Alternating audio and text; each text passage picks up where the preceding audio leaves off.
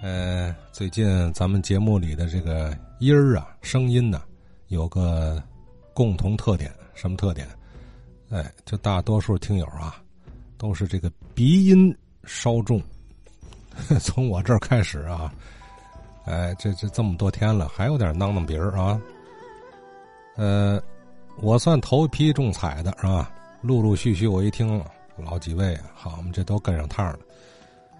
哎呀，这个关照的话咱也不多说了，我相信咱们都能顺利过关啊。从战术上重视，从战略上藐视，就是别不拿它当回事儿，但是也没必要太恐慌害怕，是吧？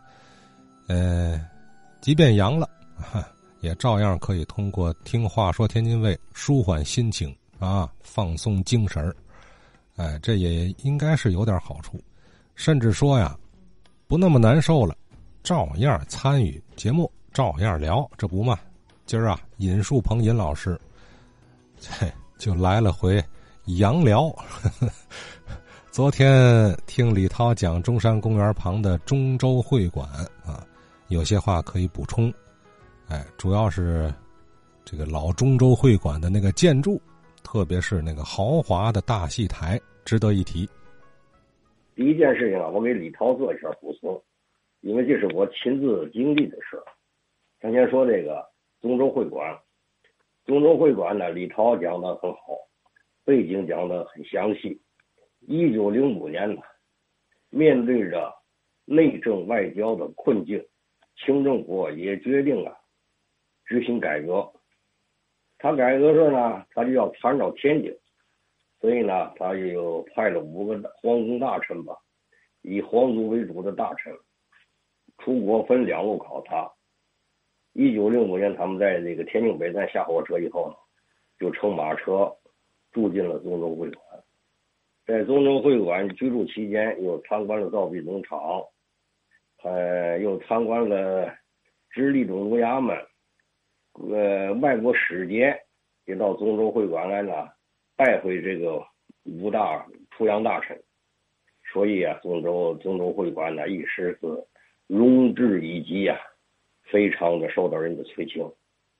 这个中州会馆呢，就是现在的这个总参测绘大队那个院里边，现在我们看不见里边，因为那个围墙太高。当初啊，它围墙不是特别高，它里边啊有戏台，还有很多平房，还有一些个比较古朴的建筑。这个因为它离北站太近，所以它受干扰受的特别大。为什么呢？在政治稳定的时候呢，这个院里边宁静无事。政治只要一不稳定，北站车站的一些个各路军阀的这个军队。很快就能到中州会馆进驻，所以中州会馆呢，不是兵营，成了实际的军队的驻扎地。说这个这个中州会馆呢，特别特别的混乱了。到一九零八年袁世凯调离直任总督以后啊，后边几任这个直隶总督啊，都不是河南人，对中州会馆呢就不加关注了，所中州会馆呢就越来越破败。但是里边的这个戏楼，这个东西可了不得。为什么呢？在五六年前，我和这个一个军队的同事们呢，呃，到这个总参策划大队啊，去拜访一个老工程师。我就跟他谈这个这个中东会馆，他说：“你们到这院子的核心，你们看一看这个，当时啊，这个还有一些个残存的空地儿。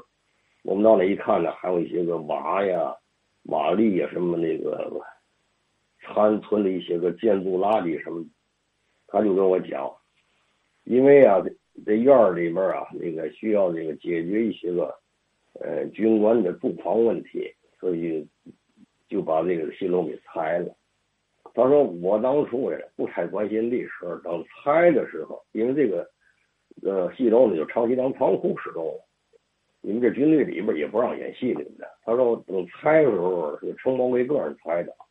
我这一到跟前一看，他说我非常的惊讶，这个戏楼啊，绝对不亚于广东会馆的戏楼。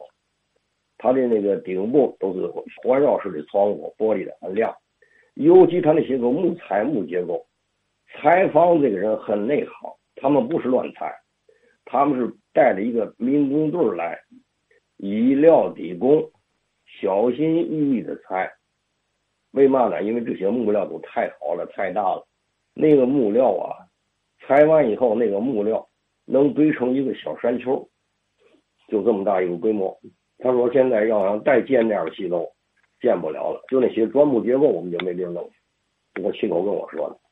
这个还要补充一点是，就是在解放初期啊，这个大院啊，就改成了华北军区速成中学。